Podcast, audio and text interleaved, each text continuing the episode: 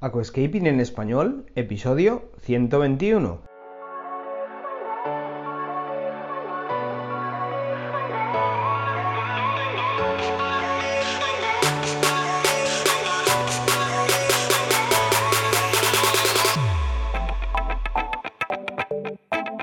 Muy buenos días a todos y bienvenidos a Aquascaping en español, el podcast de Nascapers para todos aquellos apasionados al paisajismo acuático que queréis llevar vuestro acuario a un nivel superior.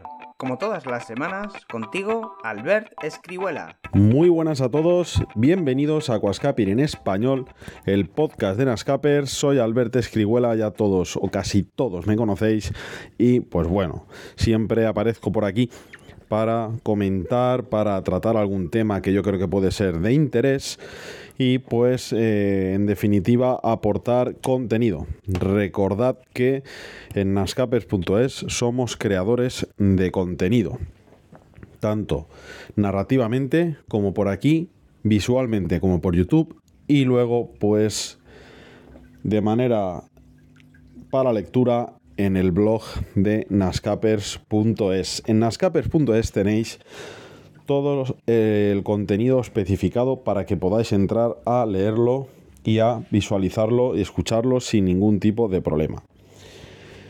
Y bien, hoy quiero traeros un tema que veo que es recurrente por el cual no sé por qué motivo, pues muchos usuarios ven ciertas cosas como el problema de las algas cuando es al revés. Por ejemplo, para entrar un poco en situación. En muchas ocasiones me encuentro con usuarios, clientes, oyentes que me comentan que como han visto aparecer algas, pues han quitado el CO2, por poner un ejemplo, ¿no? O la típica frase de es que el sustrato nutritivo da algas, ¿no? Esto estoy cansado de, de escucharlo.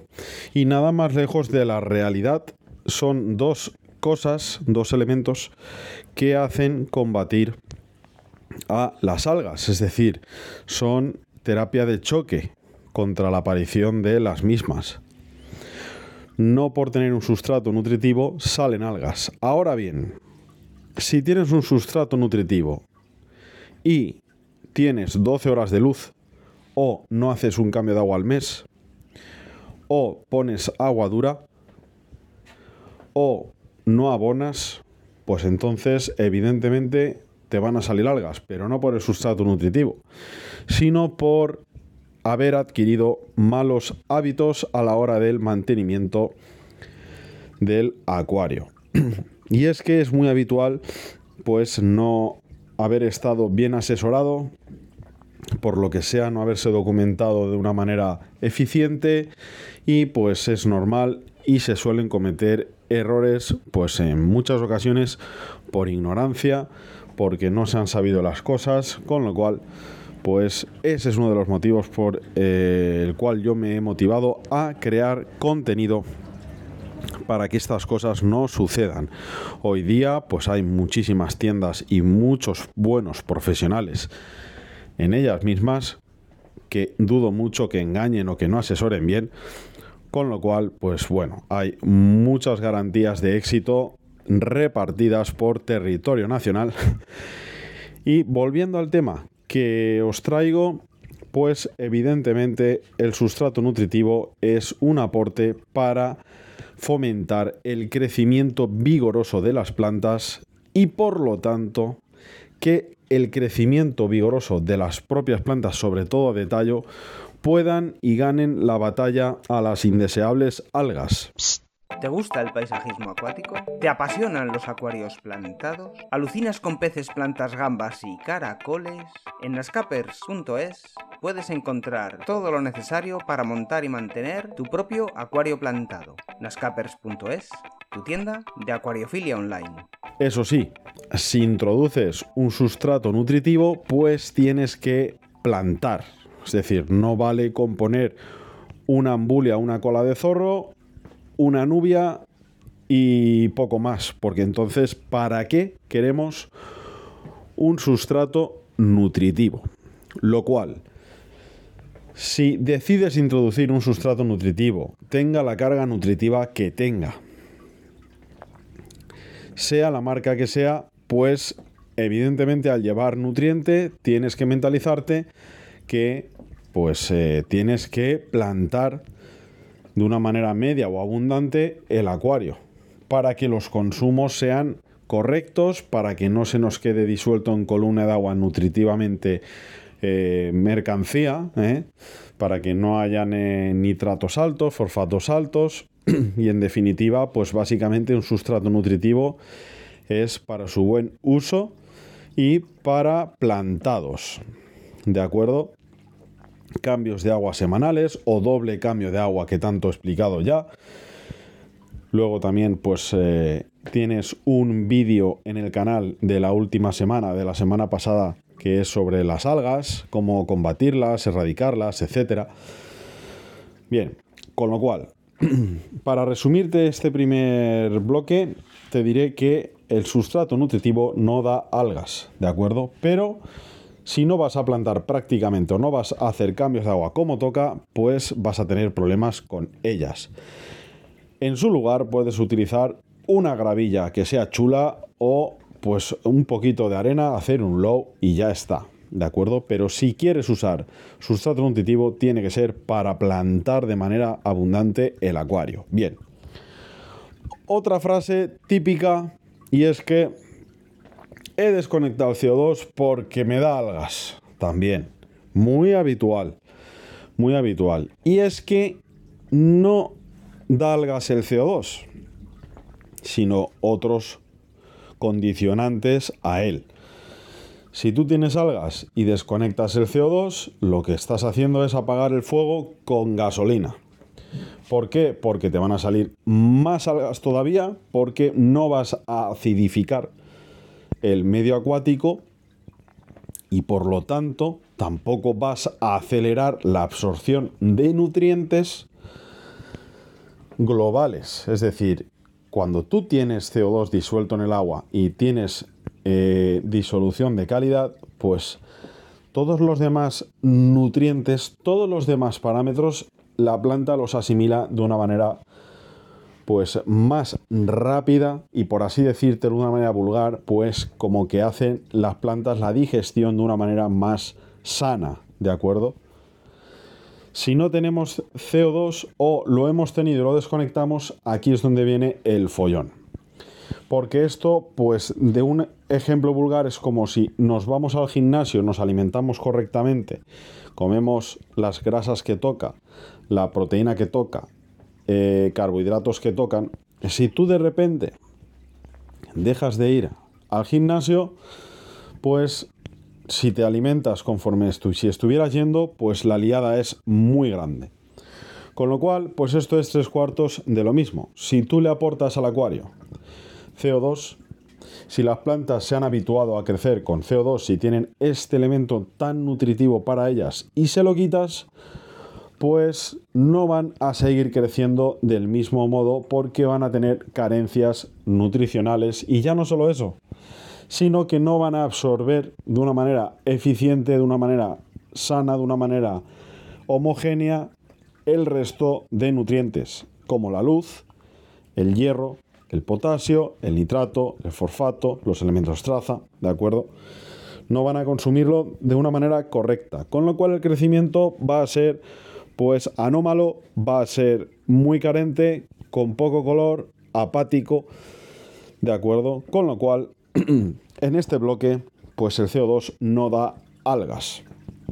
Es más, cuando tienes algas, tienes que aumentar un poquito la dosis de CO2, aumentar los antialgas, poner japónicas, hacer fotoperiodo interrumpido, hacer el purgado. Bueno, tienes muchos métodos que ya he explicado pues en el canal de YouTube y en el canal de podcast por aquí también y también en el blog tenéis tanto contenido, si es que tenéis un montón de contenido.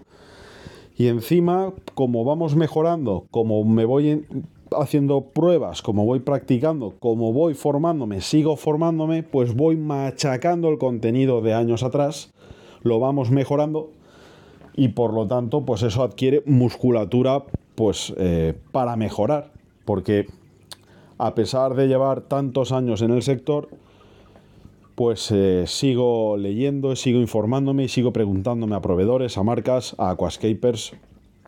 Y siempre estoy en constante formación, siempre estoy en, constante eh, interés por muchos temas, por muchas marcas, por muchas cuestiones químicas del agua, por el porqué de las cosas, que es en definitiva lo que nos hace estar vivos en la vida, el porqué, ¿no? Entonces, pues bueno, eh, de una manera recurrente te he traído el es que me da algas el sustrato nutritivo, es que me da algas eh, el CO2. También hay unas cuantas eh, frases típicas que, no, sé, no sé por qué pues están circulando, pero mm, bueno. por ejemplo, también es que la luz me da algas. Bueno, aquí sí que te tengo que decir que es posible, es posible. La luz de mala calidad da algas, la luz de una manera desmesurada da algas, eh, pero bueno, claro, esto es como todo, pues hay que saber utilizar, hay que saber pilotar, hay que saber llevar un acuario, el equipamiento y no excederse ni quedarse corto. El punto medio siempre es el óptimo saber combinar, conjugar ciertas eh, cosas, pues es lo que te va a dar eh, el éxito también.